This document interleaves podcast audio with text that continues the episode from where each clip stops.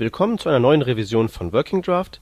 Die Nummer 47 ist es. Heute nur mit zwei Mann. Mit mir, Peter Kröner, und mit dem Rodney.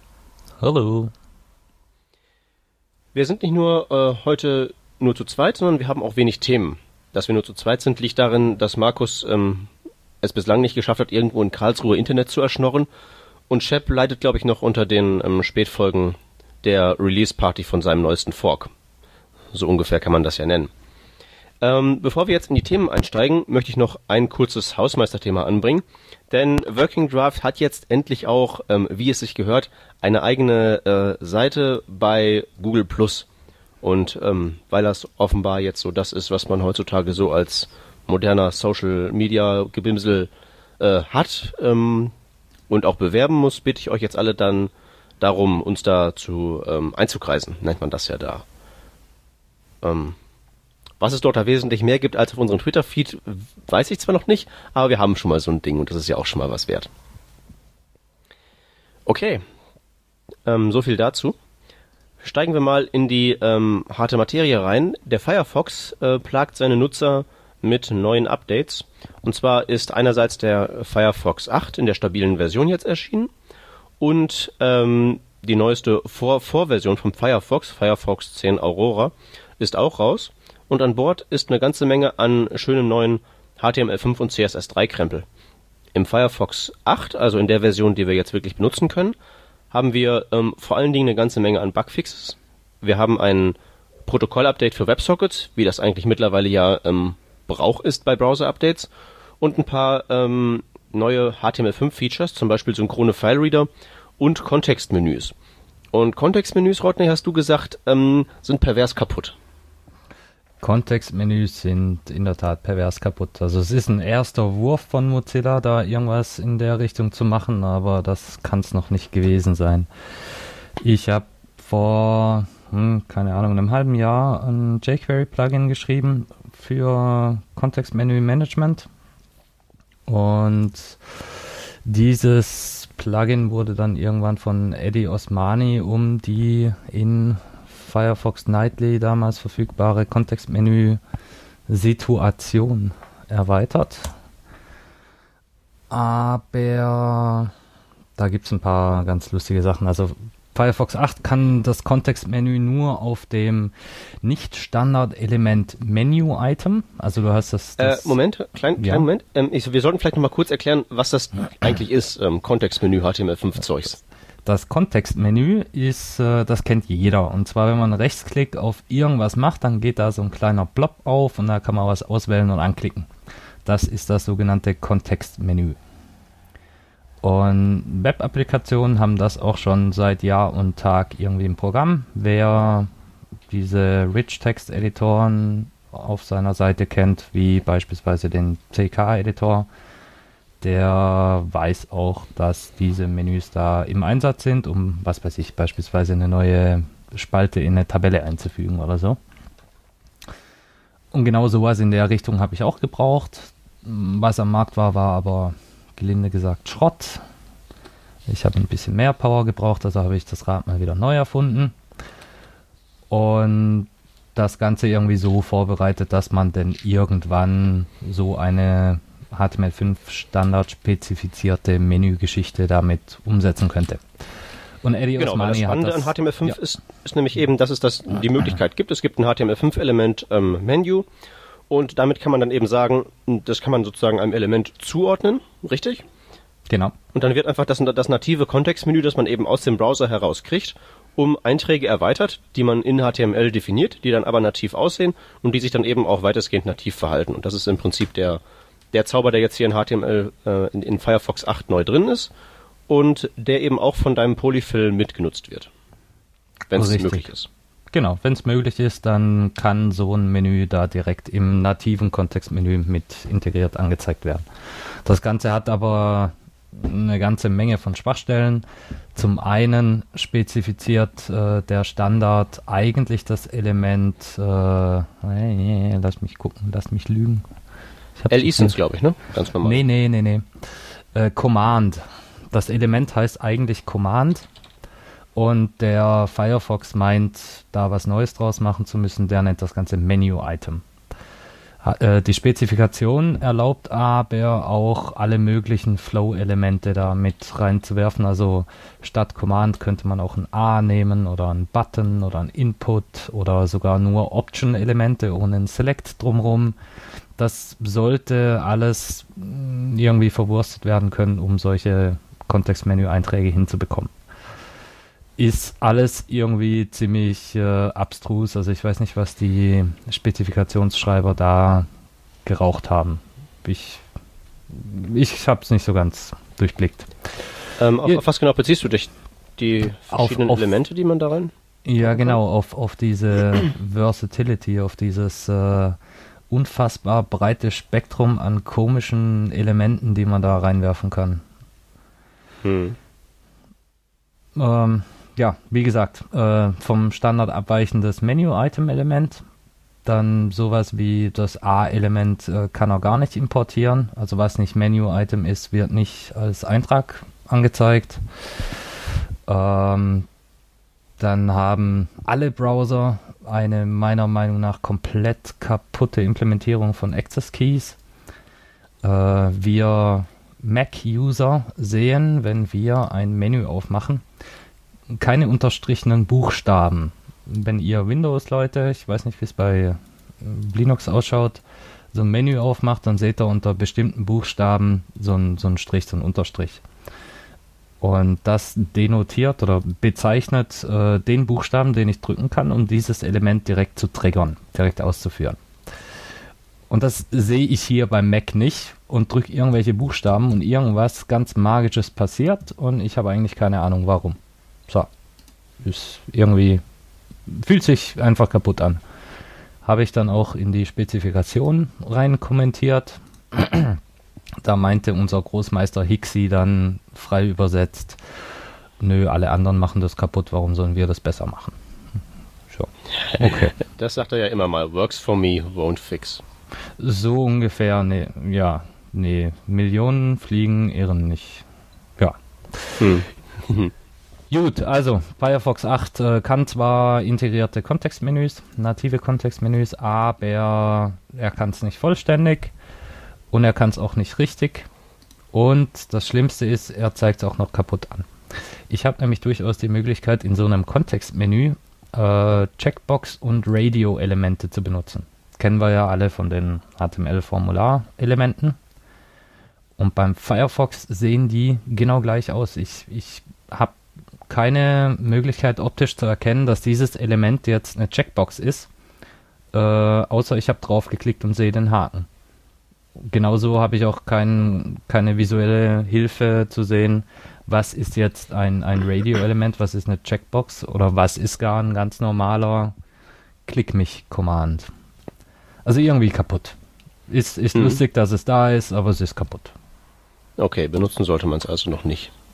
Nee, also ich habe, wie gesagt, dieses jQuery-Plugin geschrieben, in weiser Voraussicht, dass das irgendwann kommt, wollte das auch benutzen, äh, würde davon aber abraten aus zwei Gründen. Das eine ist, wenn ich ein Kontextmenü brauche oder haben will, dann will ich üblicherweise nur die Elemente zeigen, die jetzt gerade relevant sind. Also was weiß ich, ich klicke auf so eine Tabelle, dann will ich eigentlich bloß die zwei Elemente sehen, wirf Spalte weg und mach neue Spalte rein. Habe ich das mit diesen nativen Kontextmenüs, dann habe ich aber den ganzen Rattenschwanz von Reload Page, also Moment, wir sind ja deutsch. Zurück vor, Neuladen, Stopp und wie der ganze Kram sonst noch heißt, äh, mit im Menü und das ist einfach verwirrend und unnötig. Da ich sehe zu viel, ich sehe nicht, was die einzelnen Elemente eigentlich tun und äh, was die Spezifikation vorgibt, was ich importieren können sollte, kann der Firefox auch nicht importieren. Sprich, hm. Ziel verfehlt. Ja, es ist halt ein bisschen, also bei mir geht es ja noch so, wenn ich mein Kontextmenü aufmache, sind da nicht so viele Dinge drin, aber ich kenne so manchen ähm, Freund von Firefox-Erweiterungen, da wird das Ding dann schon mal ein bisschen länger. Und dann ja. ist halt die Frage, wenn man seine eigene Applikation macht und dann da eben auch noch seinen eigenen Eintrag unterbringt, äh, 1, Kommt der überhaupt zur Geltung? 3, 4, 5, 6, 7, 8, 9, 10, 11, 12, 13, 5, 17 Elemente. Also mein natives Kontextmenü hat schon mal 17 Elemente. wer jetzt den Spaß hat, in den Schaunotizen auf dieses, äh, auf den Link für mein Plugin zu klicken, so wie wir es denn dort verlinken, der wird irgendwann zu dieser Firefox 8 Demo kommen und dort dann nochmal einen ganzen Schwanz mehr Elemente sehen. Demo, Firefox 8, da haben wir es. Nee, das ist einfach, ich weiß auch nicht, ich finde es unbenutzbar. Ich finde es eine coole Idee, aber irgendwo unbenutzbar. Ja, die, die Idee ist gut, aber ob es halt zielführend ist, ist halt die große Frage. Ja, nee, also so nicht. Hm.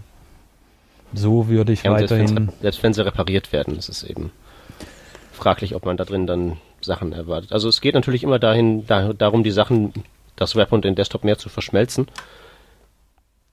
Macht halt alles ganz Sinn, aber so als isoliertes Feature wahrscheinlich eher schwierig. Also ich sehe es ein bisschen anders. Ich sehe das nicht so in der Richtung, dass ich den Desktop und äh, das Web verschmelzen will. Ich sehe das eher so, dass Standardprobleme auf eine Standardweise gelöst werden. Und ein Kontextmenü ist in Gottes Namen ein Standardproblem, genau wie ein Dialog auch ein Standardproblem ist. Ähm, aber man muss es halt auch irgendwie richtig machen.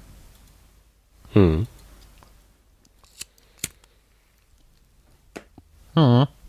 So, weiter im Text. Okay. Ja, das, das, okay, also äh, Kontextmenü ist schon mal ziemlich, ähm, ziemlich äh, mittelmäßig gut. Ja, also ähm, also wenn ihr ein ja, Kontextmenü wollt, dann nutzt irgendein Plugin, vorzugsweise meins, das taugt. Äh, ansonsten lasst die Finger davon. Okay. Ich werde es beherzigen. Ähm, was haben wir noch im Firefox zu besprechen? Also WebSocket Update ist halt ähm, das Übliche eben, weil das Protokoll sich eben im Prinzip im Tagestakt ändert, gibt es da eben auch ein Update am Protokoll und ein paar Kleinigkeiten auch an der Schnittstelle. Das ist aber alles, äh, sagen wir mal, eher so undramatisch. Die Arbeit liegt dann eher darin, die Server anzupassen, dass die eben das neue Protokoll sprechen. Und ähm, was halt ich ganz interessant finde, ist, dass es so ein paar Erweiterungen zur ähm, File-API gibt, das heißt zu dem zu der Schnittstelle, mit der man jetzt Dateien bearbeiten kann. Zum einen kann man ähm, Dateien und ähm, Filelist jetzt mit Post-Message Message zwischen Windows hin und her schicken. Also wenn man mehrere Tabs offen hat, die zur selben Applikation gehören, kann man Dateien, die von einem Tab zum nächsten schicken. Und das geht so ziemlich nahtlos, weil man die jetzt mit Post-Message über das Windows-Objekt verschicken kann.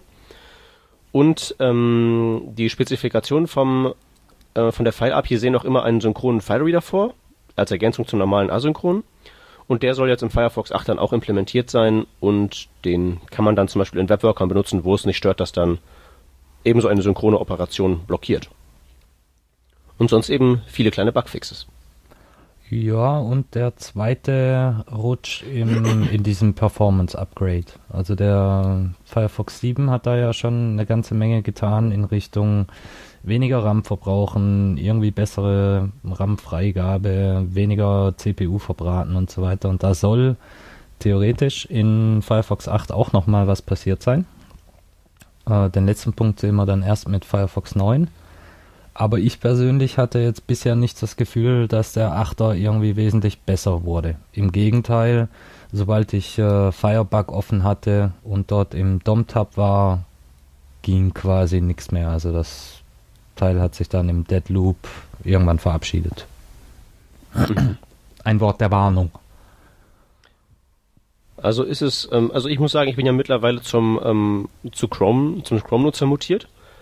Äh, obwohl ich ganz ehrlich sagen muss, in letzter Zeit nervt mich Chrome wesentlich mehr als Firefox, weil der eben mit seinen ganzen, mit seinen ganzen Performance-Optimierungsmaßnahmen einem echt da, den Spaß versauen kann, wenn man mal so ein bisschen an der Grenze des von normalen Websites operiert und nicht einfach nur so, ja, ich mache jetzt hier ein HTML-Dokument, sondern man hat zum Beispiel jetzt iFrames in iFrames in iFrames, die dann über irgendwelche Webworkers miteinander kommunizieren und so und dann wird das alles sehr schnell hässlich, weil der alles so super aggressiv cached. Ähm, aber was ich jetzt halt sagen muss, wenn ich jetzt hin und wieder eben doch den Firefox benutze, kommt der mir ehrlich gesagt mh, verglichen mit früher, also früher ist dann sowas wie Firefox 4 und 5 oder so, da habe ich den noch aktiv benutzt, kommt er mir schon erheblich sehr viel schneller vor und auch nicht so vor, als hätte der jetzt hinter Chrome und Konsorten so einen wahnsinnig großen Rückstand, wie das schon mal der Fall gewesen ist. Kannst du das beurteilen? Ja, also der 7er hat gegenüber dem 6er schon einen ganz ordentlichen Performance Boost gebracht.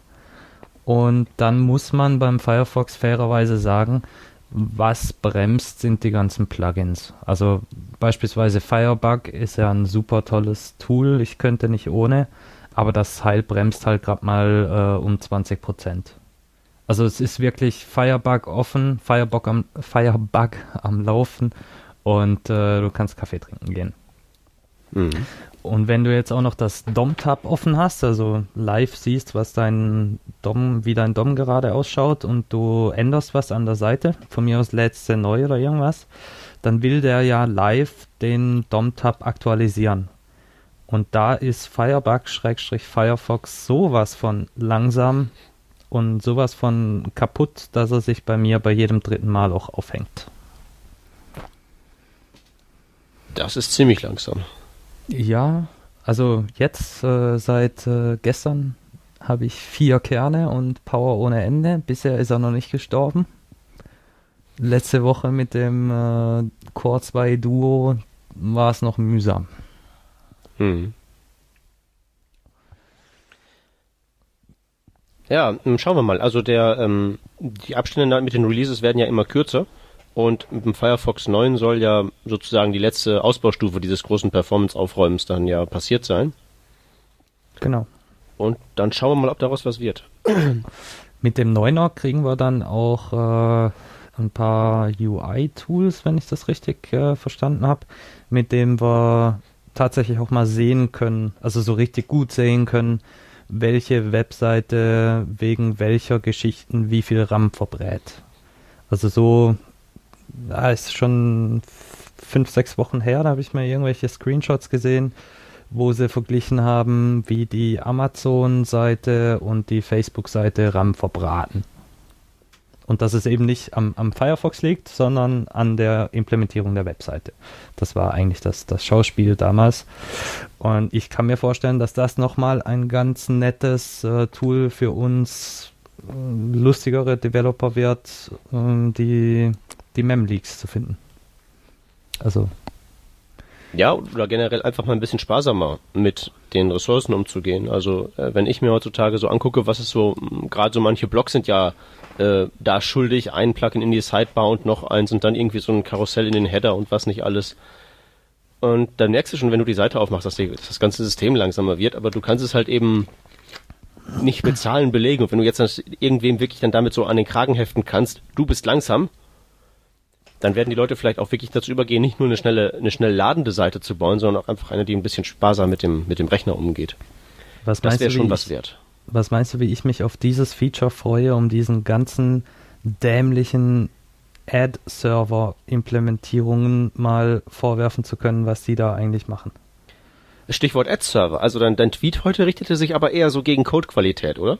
Boah, ja, ja, nee. Ich habe heute mal wieder so eine ganz kaputte Dart, äh, Double-Click, wie auch immer, Implementierung fixen müssen.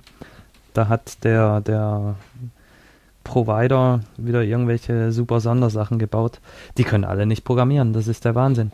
Da wird in einer Zeile wird, wird eine Variable deklariert, in der nächsten Zeile wird sie initialisiert und äh, ein ganzes Skriptelement weiter werden diese ganzen äh, Variablen dann zu einem Objekt zusammengezogen.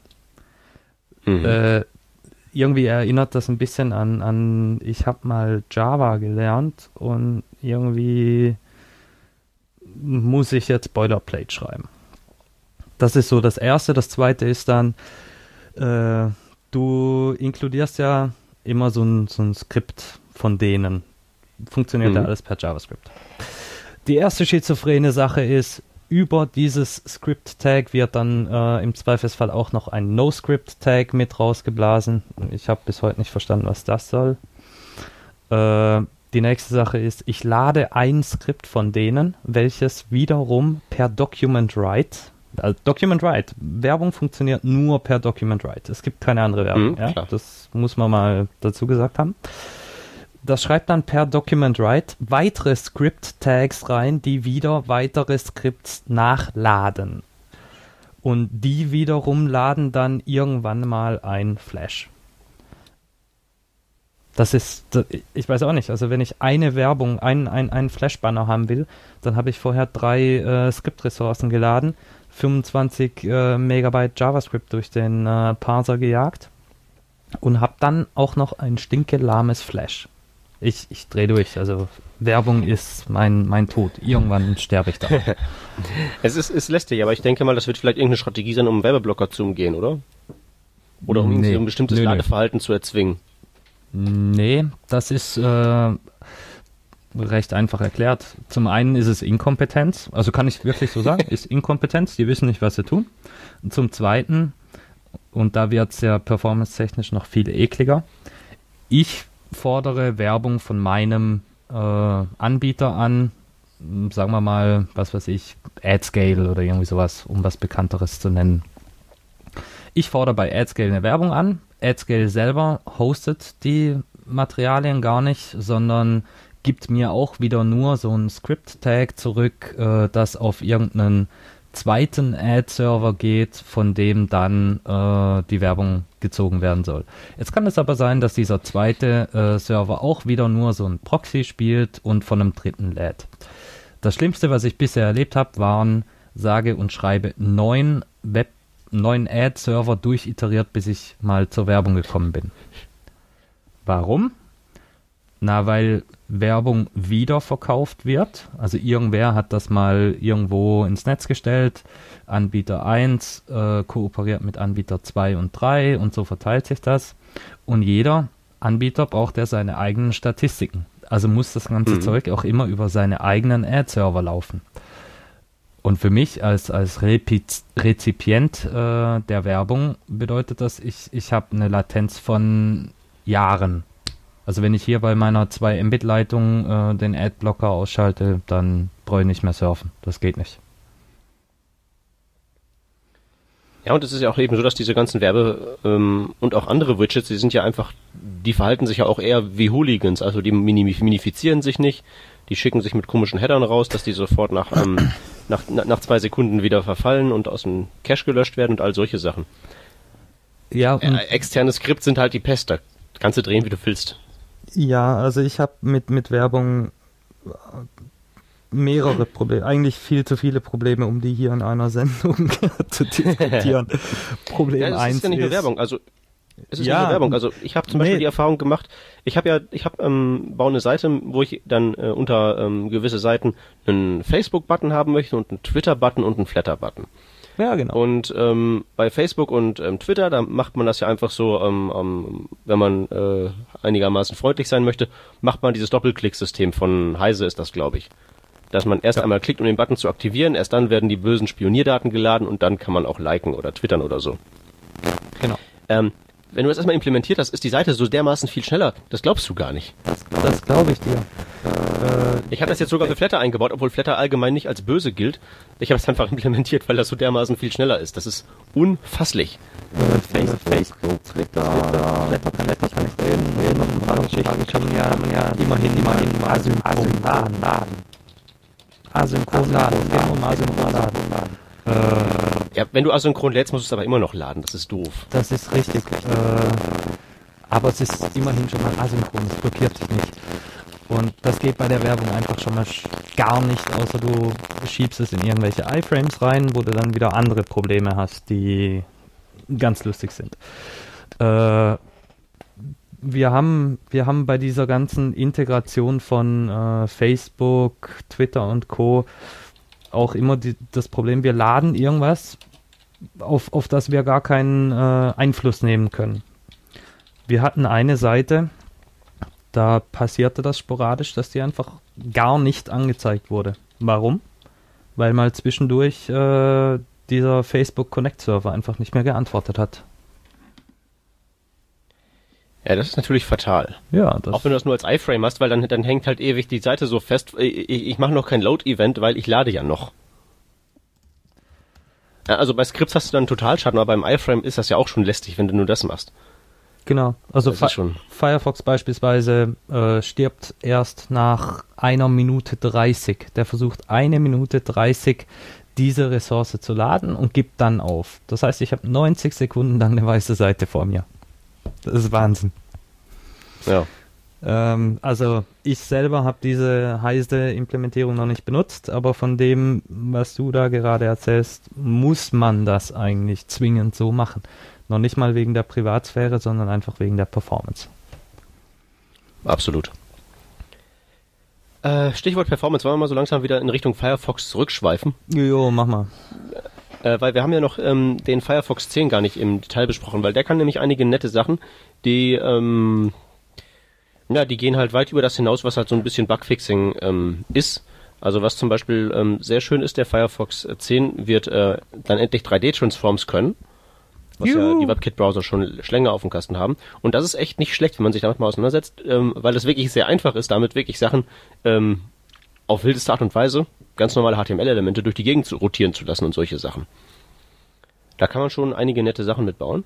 Dann, ähm, was für die Performance-Fraktion sicher ganz nett ist, es gibt dann Load- und Error-Events auf Style-Sheets. Also wenn man irgendwo ein ähm, Style-Sheet per Link-Element einbaut, kriegt man mit, wann das Ding lädt oder wenn es nicht lädt, was das für einen Fehler verursacht hat. Also 404 und so. Und das ist ja auch schon mal echt nicht schlecht zum Benchmarking allein nur. Ähm, dann gibt es so Sachen wie die Fullscreen API und ähm, für die HTML-Fraktion interessant die Battery API. Die haben wir, glaube ich, schon mal in einer vorherigen Version besprochen. Mit der kann man eine Web-Applikation den Batteriestatus Status einer Applikation, nee, umgekehrt. Mit der kann man eine Applikation den Batteriestatus eines Geräts auslesen lassen und dann ähm, ja auf die eine oder andere Art, Art und Weise darauf reagieren. Ähm, also im Prinzip. Weiß ich nicht, indem man dann zum Beispiel eben weniger, genau. weniger anspruchsvolle Rechentätigkeiten durchführt oder so. Ja. Äh, ähm, schönes Feature-Paket. Die Visibility API kommt dann auch endlich in Firefox. Das ist die, die einem sagt, ob jetzt gerade der, der, Tab im Vordergrund ist oder nicht, ne? Genau. Mhm. Ja, das kann man schon brauchen. Das denke ich auch. Ähm, und es ist ja nicht mehr weit weg, weil wenn wir jetzt bei Firefox 8 sind, sind wir in einem halben Jahr bei Firefox 10, dank des schönen neuen Release-Zyklus. Nö, das sind zweimal sechs Wochen. Zweimal sechs, sechs Wochen sind es dann doch. Sechs, also ich meine, der Release-Cycle sind sechs Wochen, oder? Okay. Nicht drei Monate? Also, du bist der Firefox-Nutzer, nicht ich. Ja, aber ich, äh, Moment. Google. Also ich nehme ja Firefox-Updates, ähm, ich weiß nicht, wie dir das geht, aber vor allen Dingen eben ähm, darüber war, dass sich mein nicht nerdiges Umfeld darüber beklagt, dass jetzt plötzlich ihre ganzen Extensions wieder kaputt gegangen sind. Ähm, ist das so schlimm? Oder jammern die mir alle bloß nutzlos die Ohren voll? Ich weiß nicht, was deine Bekannten da für äh, Plugins nutzen, Extensions nutzen. Äh, mein Zeug hat einwandfrei funktioniert, also so Colorzilla oder irgendwie Measure It, Firebug, die Delicious-Geschichte, solche Sachen haben überhaupt nicht gemeckert ich müsste jetzt tatsächlich nachgucken, was noch nicht äh, funktioniert. Mhm. About Plugins. Ist ja auch noch nicht so alt, war ja erst letzte Woche. Nee, nicht Plugins, About Add-ons. Erweiterungen. So, was haben wir denn da? Läuft doch alles.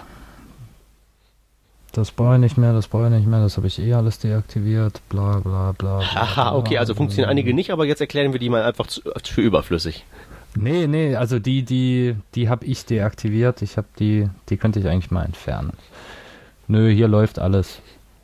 Alles, was mhm. ich brauche, läuft. Gut. Dann muss ich wohl einfach meinem nicht nötigen Umfeld sagen, es möge doch bitte etwas weniger exotische Plugins verwenden. Ja. Ja. ja. Okay, dann werde ich das denen mal sagen. Ist ja sowieso besser für die Geschwindigkeit, wenn man weniger ähm, Plugins an Bord hat. Ähm, Stichwort Geschwindigkeit. Wir waren ja vorhin schon ähm, bei, unseren, bei unserem Gezürne über externe Skripts, dass die zu lange brauchen und so. Und es sind ja nicht nur externe Skripts, die zu lange brauchen, sondern gerne ja eben auch mal die internen Skripts. Ähm, ich habe jetzt vor ein paar Wochen mal wieder ein Projekt angegangen, das MooTools verwendet. Und dann bin ich also auf die MooTools-Seite und habe mir einfach mal das Skript runtergeladen und habe mir dann erstmal vom Glauben abgefallen, wie groß das ist. Ich glaube, das waren irgendwie 80 Kilobyte oder so. Ähm, und das äh, geht ja nun mal äh, irgendwie gar nicht. Das kann man ja nicht einfach so mal an die Seite werfen. Also klar, man kann das mit ähm, dem Closure Compiler und ähnlichen Tools reduzieren.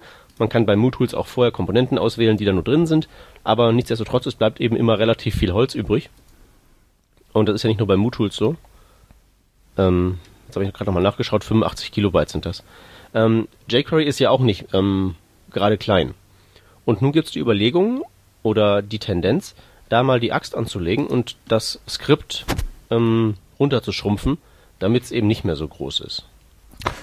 Ähm, du hast dir das mal angesehen. Was haben die vor?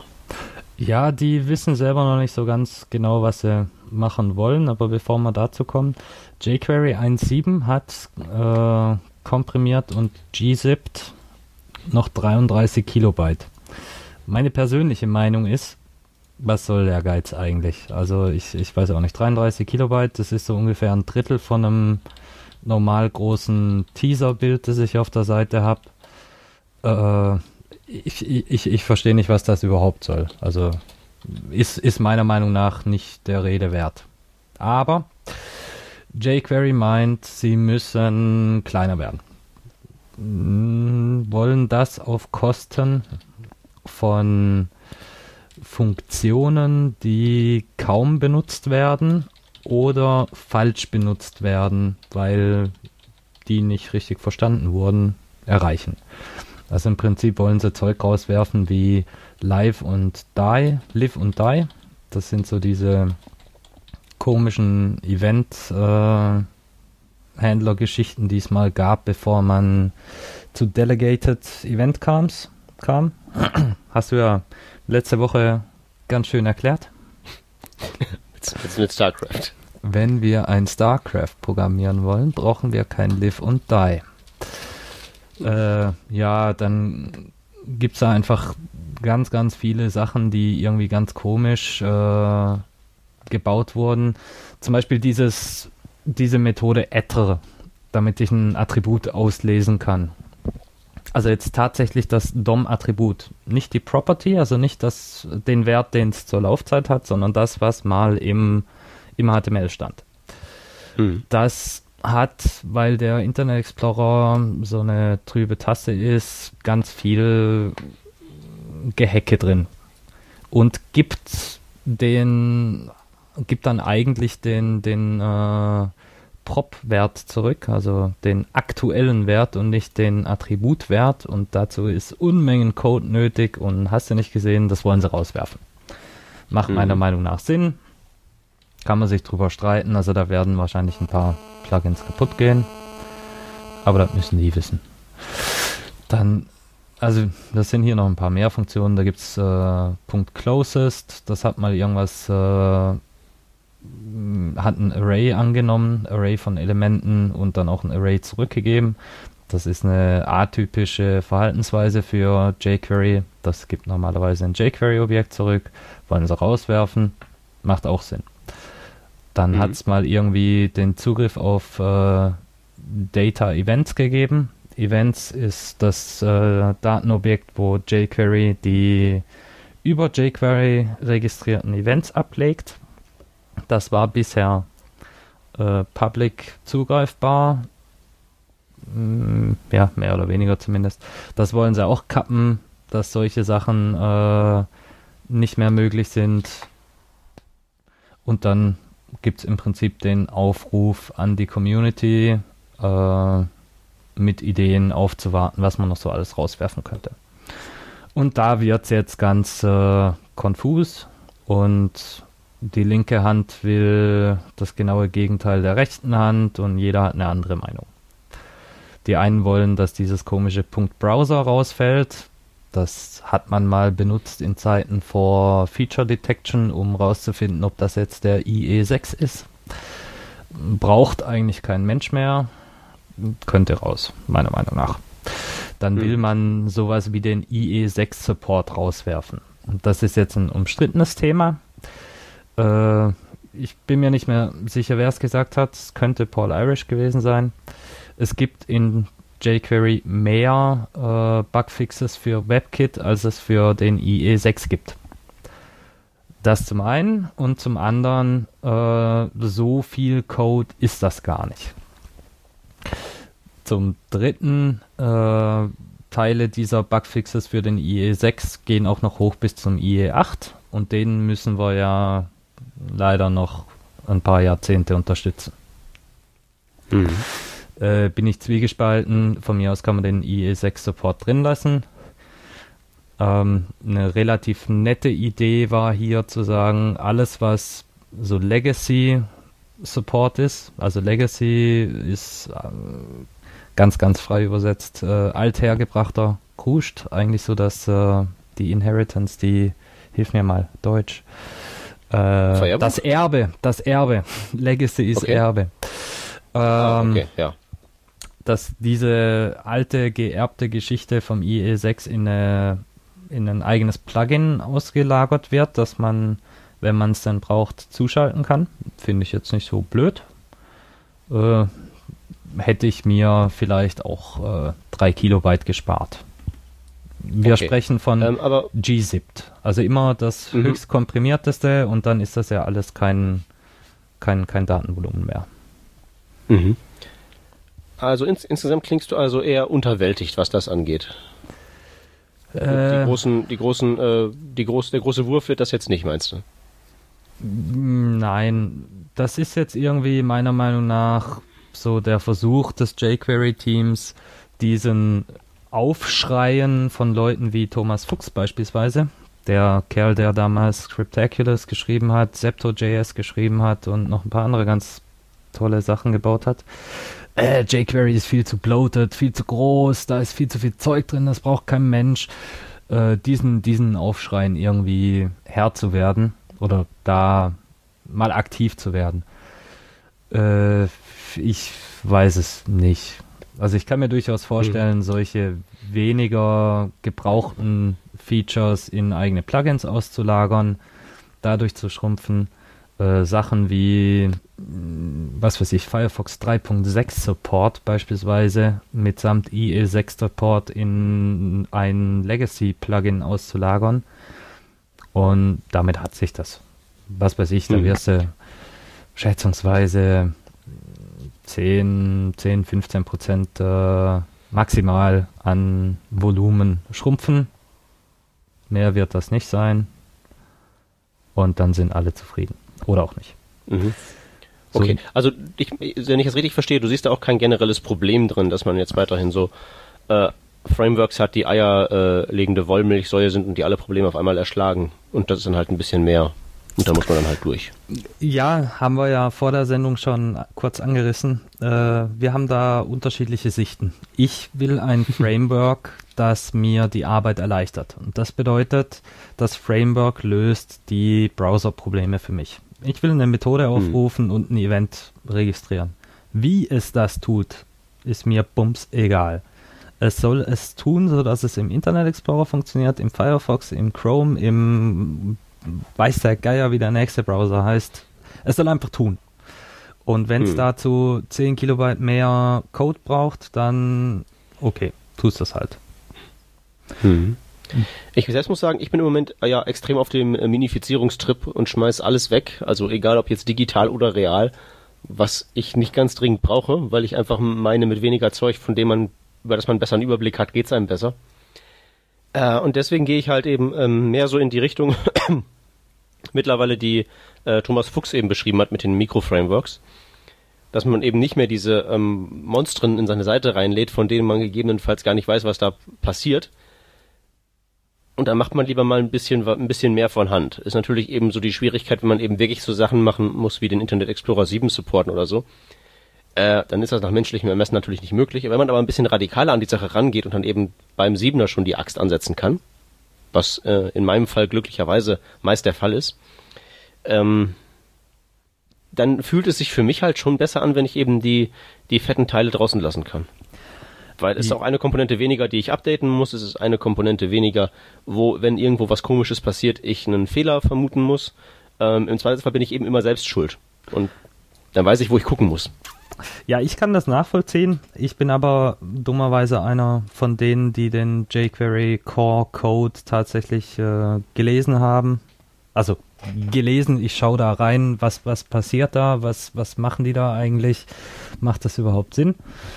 Ähm, Ich habe viel mehr ein Problem mit diesen ganzen Micro-Frameworks. Ich müsste irgendwo irgendwas suchen, um jetzt wieder irgendein Problem zu lösen. Ich bin nur damit beschäftigt, irgendwelche Micro-Frameworks zu suchen, gegeneinander kompatibel zu kriegen, weil die sind ja auch nur von irgendeinem Menschen geschrieben worden, der auch nicht immer an den übernächsten, übernächsten äh, Schachzug gedacht hat. Und nee, da habe ich einfach keinen Bock drauf. Ich will ein Problem lösen mhm. und nicht irgendwie die super schönste Lösung des Jahrhunderts bauen. Das, nee. Ja, aber was das Management und das Untersuchen von diesen ganzen kleinen Dingen angeht, da gibt's ja auch schon eine Lösung für. Ähm, Ender. Das ist ja quasi der äh, Node Packet Manager, NPM, nur eben für, ähm, naja, für Bibliotheken, die nicht im Backend laufen auf Node.js, sondern eben fürs Frontend. Ja. Da hast du einfach ähm, Ender, Bild, dieses und jenes und solches und dann flanscht dir daraus das zusammen und dann hast du sozusagen dein eigenes Customized Framework, ähm, wo halt nur die Funktionen drinstecken, die du haben willst, die dann eben aus diesen ganzen Einzelframeworks rauskommen.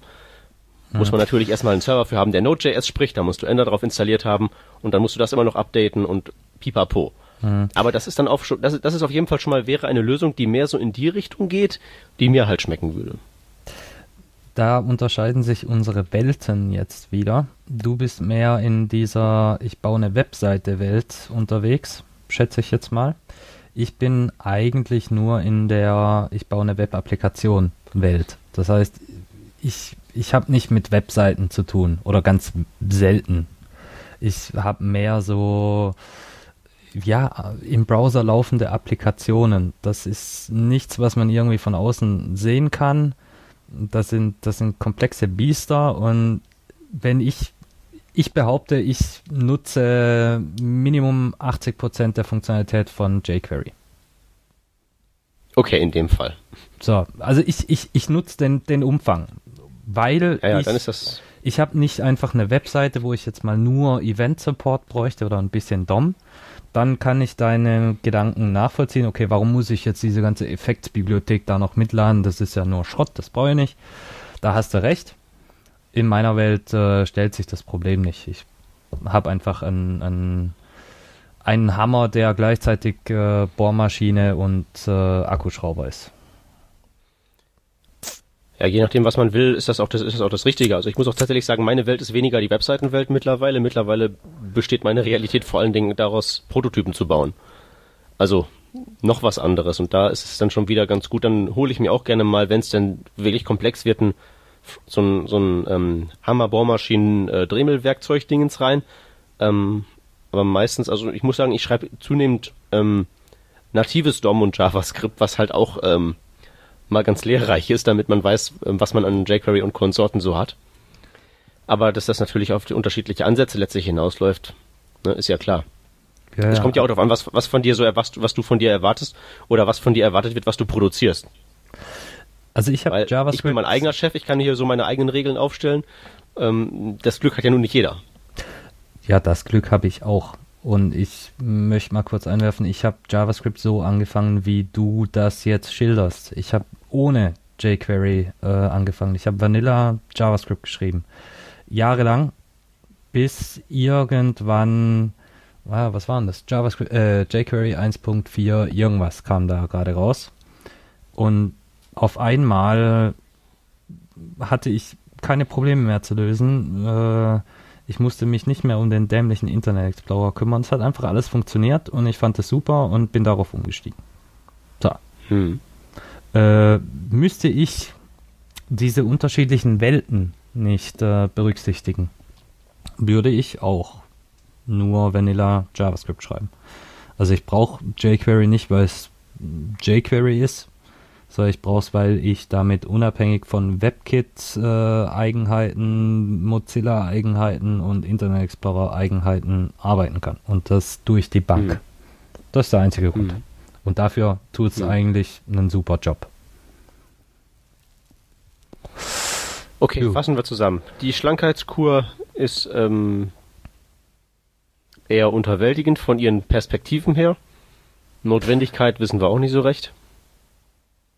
Ja. Tja, und ob es jetzt die Micro-Frameworks werden oder, die, oder weiterhin die großen Fetten, ist auch noch nicht abzusehen, wer da gewinnt oder so, ne?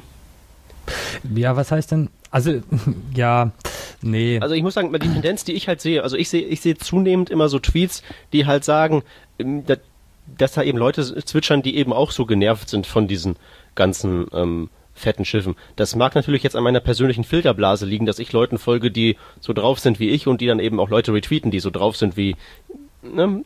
Weißt du, was mhm. ich meine? Mhm. Aber es ist halt mein Eindruck, dass, dass diese ganze ähm, ähm, Micro-Framework-Fraktion eben so am auf dem Vormarsch ist. Mein Eindruck. Ja gut, das finde ich ja jetzt prinzipiell auch nicht schlecht. Soll jeder das nutzen, was er für richtig hält. Ich wollte nur ja, kurz noch einwerfen, das eigentliche Problem mit jQuery ist das Problem, das wir in der PHP-Welt schon hatten oder immer noch haben. Ist das Problem, das auch in der Micro-Framework-Welt äh, mit zunehmender Begeisterung auftauchen wird. Es gibt einfach zu viele Idioten, die mit einem zu einfachen äh, Werkzeug zu viel Schrott bauen können meiner Meinung nach ist es nicht jQuery selbst, das äh, irgendwie bloated oder lahmarschig oder sonst was ist, sondern es sind diese ganzen äh, Plugins, die ich mir, ohne dass ich mir den Code angeschaut habe, was die da überhaupt alles äh, machen, in meine Seite pumpe. Die, die blasen die ganze Geschichte auf. Hm. Und das von ja, dass die jetzt von mir aus äh, 60 Kilobyte äh, Daten, das ist ja das nächste. jQuery Core hat 33 Kilobyte komprimiert. Hast du mal so ein paar Plugins angesehen? Das ist Wahnsinn. Die sind gerade genauso groß. Ich muss sagen, Tun ich bin aber im jQuery-Sektor nicht so aktiv. Ja, ich schon. Hm, also ich, ich kenne halt, wie gesagt, ich kenne bloß MooTools und bei MooTools ist es so, da steckt ähm, mehr drin und deren Plugin-Verzeichnis in Anführungszeichen wird auch sozusagen von einem quasi Core-Team gemanagt. Also es ist da sozusagen alles ein bisschen offiziöser. Mhm. Das heißt, da fällt das nicht so sehr ins Gewicht, aber bei jQuery-Plugins, also ich habe ein Projekt mit jQuery gemacht und das dann auch nach ein paar Monaten eingestellt, da kann ich nichts zu sagen. Ja, also das größte Problem bei jQuery ist tatsächlich, es gibt für jedes Problem mindestens drei Plugins, die es lösen sollen. Und jedes der drei Plugins macht irgendeinen anderen Scheiß, weshalb du es nicht einsetzen kannst. Das ist einfach hm. mein, meine Erfahrung mit jQuery-Plugins. Drum muss ich aber jeden Scheiß immer selber schreiben. Ja gut, solange du ihn dann auch als Plugin veröffentlichst und ähm, der Welt zugänglich machst, ist das ja auch völlig okay. Ja, wenn ich die Zeit dazu habe, dann mache ich das. Was heißt Zeit? GitHub Repository aufmachen und reinwerfen und sagen, ist nicht dokumentiert, aber wenn ihr wollt, nehmt es, das geht doch immer, oder? Ach Peter, undokumentiertes Zeug äh, veröffentlichen ist doch einfach nur Kacke. Das würde ich nicht einsetzen äh. wollen. Also da bin ich, da bin ich zwischenzeitlich auch auf dem Trip. Wenn ich eine Plugin-Page da irgendwie sehe, dann muss die optisch äh, nicht gerade äh, zum Würgen anreizen und ich muss eine Doku haben. Ich will, also ich werde mir natürlich das, den Code das anschauen. Das kommt von der Zielsetzung an. Aber das kommt von der Zielsetzung an ich muss, ich, aus meiner Perspektive ist es so, wenn ich mir was bastle, ich habe zum Beispiel mir letztens einen CSS-Syntax-Highlighter ähm, aus den Rippen schneiden müssen, weil alles, was da draußen rumläuft, kommt mit CSS3 ja so gerade mal gar nicht klar. Das ist entsetzlich. Das ist entsetzlich, wie, wie, oder was heißt CSS3? Die scheitern ja teilweise schon an Attributselektoren, wenn du da Anführungszeichen drin hast. Mhm. Anführungszeichen und irgendwie sowas wie dann http Doppelpunkt slash slash und nach slash slash meint er, das wäre ein Kommentar, obwohl es slash slash Kommentarial in CSS gar nicht gibt und so. Also unfasslich, was da draußen so rumläuft. Musste ich mir selbst einschreiben, aber ich habe natürlich den dann eben schnell akut gebraucht und den habe ich jetzt mehr, oder minder undokumentiert halt einfach in, nach GitHub geworfen, weil das ist meiner Meinung nach immer noch besser, als das einfach auf meiner Festplatte verschimmeln zu lassen. Ja, da unterscheiden sich jetzt unsere Anforderungen. Also ich habe gefühlte 12 Millionen jQuery-Plugins, PHP-Tools und ich weiß nicht was geschrieben und alles gammelt hier in irgendwelchen lokalen Git-Repos vor sich her und wartet darauf, irgendwann mal dokumentiert zu werden. Undokumentierten Code veröffentlichen ist einfach, nee, das kann ich nicht, Entschuldigung, das geht nicht. Na gut, ich bin dann mehr so in, bei der Fraktion Code nicht veröffentlichen geht nicht. Ja, ja geht auch nicht. Äh, hast du auch, hast du auch, aber, aber so ohne, ohne, ohne, das kann doch kein Schwein benutzen. Da bist du in der Lage, sogar sowas, sowas durch sowas durchzukämpfen. Ich bin in der Lage, das irgendwie hinzukriegen. Aber der durchschnittliche jQuery-Benutzer oder, oder PHP-Programmierer, naja, sagen wir mal PHP-Programmierer, äh, der, ich weiß auch nicht, ich glaube nicht, dass der damit klarkommt. Ich, seit ich bei diesem äh, Smarty-Projekt mit, mit Spiel, seit ich da mal ein paar jQuery-Plugins veröffentlicht habe, habe ich einfach das Gefühl, die Leute sind alle doof. Ohne Dokumentation und Examples und hast du nicht gesehen, geht da gar nichts. Richtig, aber wenn du es überhaupt nicht veröffentlicht, haben die ja gar keine Chance, ähm, sozusagen das Gegenteil von ihrer Doofheit unter Beweis zu stellen. Ja, nur, nee, da kommen, nee, Nee, dann kommen lauter... Dann kommen sie zu dir und wollen Hilfe haben. Ja, richtig, da kommen nur E-Mails, wie funktioniert dies, wie funktioniert das, da habe ich keine Zeit drauf. Nee, geht nicht. Kann ich nicht. Sorry. Na gut, ich, ich, ich werfe einfach trotzdem alles, was ich habe, auf GitHub und guck mal, was passiert. Was soll schon... Ich meine, E-Mails kann man immer noch ignorieren. Nee, kann ich auch nicht. Ich beantworte grundsätzlich jede Frage. Okay, dann kann ich dir natürlich auch nicht weiterhelfen. Äh, ja, ich bin da komisch, ich weiß. Das macht nichts. Das ist, das ist gut. Es werden viel zu wenig E-Mails beantwortet in diesem Land. So, ich würde sagen, wir sind mit unseren ähm, Hauptthemen durch. Ich habe noch zwei ähm, kleine Schaunotizen, die ich kurz verlesen möchte. Das erste, was wir empfehlen möchten, ist ähm, shapecatcher.com. Und das ist so ein Unicode-Zeichenfinder. Man hat es ja oft so, dass man ein bestimmtes Schriftzeichen verwenden möchte und man weiß, wie es aussieht, aber man weiß nicht, ähm, wo kriege ich es her. Zeichentabelle durchwühlen ist keine Option weil die viel zu unübersichtlich ist. Ähm, und beim Shapecatcher kann man das Zeichen einfach auf so einem Canvas-Element, ist das glaube ich, äh, hinmalen und das ähm, die Seite spuckt einem dann ähm, alle Zeichen aus, von denen ähm, sie meint, die sehen ähnlich aus. Und so Sachen wie ähm, Pfeile oder Herzchen oder so, die kann man damit ähm, ja ganz gut finden und dann einfach rauskopieren einfügen, fertig. Hm. Also man sollte schon zeichnen können. Wenn ich da so ein Herz reinmale, dann kriege ich alles von äh, hebräischen Schriftzeichen über, ich kann das gar nicht entziffern, aber Herzchen sehe ich keine. Also als ich mit dem Herzchen versucht habe, bekam ich ähm, sehr viel ähm, Georgisch zurück, aber es war auch ein Herzchen dabei. Ich habe gerade einen Pfeil gemalt und sehe eine Füllerspitze. Und ein. Ich bekomme bei, bei meinen Fallversuchen immer byzantinische ähm, ähm, hier, Musikzeichen, aber. Byzantine Musical Symbol Petasti oder irgendwie sowas. Ja, das Ganz genau. sieht aus wie ein Ganz Pfeil, genau. auf jeden Fall. Total cool. Naja, aber wie gesagt, ein Pfeil ist auch dabei bei deiner Auswahl, oder? Ja, so an fünfter Stelle. Siehst du wohl. Also, das Ding klappt aber generell schon ganz gut. Ähm, zweite kleine Schaunotiz ist eigentlich nur ein Tweet. Und zwar ähm, gibt es ein ähm, JavaScript-Magazin, beziehungsweise es ist im Entstehen begriffen. Ähm, und das sucht noch Schreiberlinge. Und weil ich denke, dass ein JavaScript-Magazin ähm, diesem Land ganz gut tun würde, würde ich einfach mal dieses Gesuch so ähm, an die äh, Zuhörerschaft weiterreichen. Wenn ihr was zu schreiben habt, dann ähm, ja, meldet euch einfach bei dem äh, verlinkten Twitterer und ähm, ja, erntet JavaScript Weltruhm mit eurem Auftritt in Mac.js. Jo, ich kann da noch ein bisschen was zu sagen. Ich habe schon Kontakt mit dem gehabt. Äh, Erzähl. Erster Artikel, erste Ausgabe ist kostenlos. Das heißt, für die erste Ausgabe gibt es kein, äh, wie nennt sich das? Äh, keine Kohle. Es gibt Ruhm und Anerkennung ohne Ende. Aber dabei bleibt's. Äh, wenn ihr irgendwas habt, 15. Dezember ist der absolute Einsendeschluss für die Artikel. Das äh, beinhaltet nicht den Roundtrip für Korrekturen. Das ist einfach nur bis zum 15. müsst ihr den, den Artikel drin haben. Und der Kollege heißt, wie heißt der Kollege? Äh, Rauschmar. Genau. Ist ganz nett und locker. Also mich wollen sie schreiben lassen. Wenn das klappt, dann könnt ihr das auch glaube ich. Ja, macht mal. Die Welt braucht mehr JavaScript. Genau, macht mal. So sieht es nämlich aus. Okay, das war Working Draft, die Revision ähm, 47. Danke, Rodney. Schön, dass du ähm, kurzfristig einspringen konntest für unsere verhinderten ähm, Studenten und jungen Väter. Jo, kein Problem. Immer wieder gerne. Okay, dann würde ich sagen, bis nächste Woche. Tschüss. Ciao, ciao.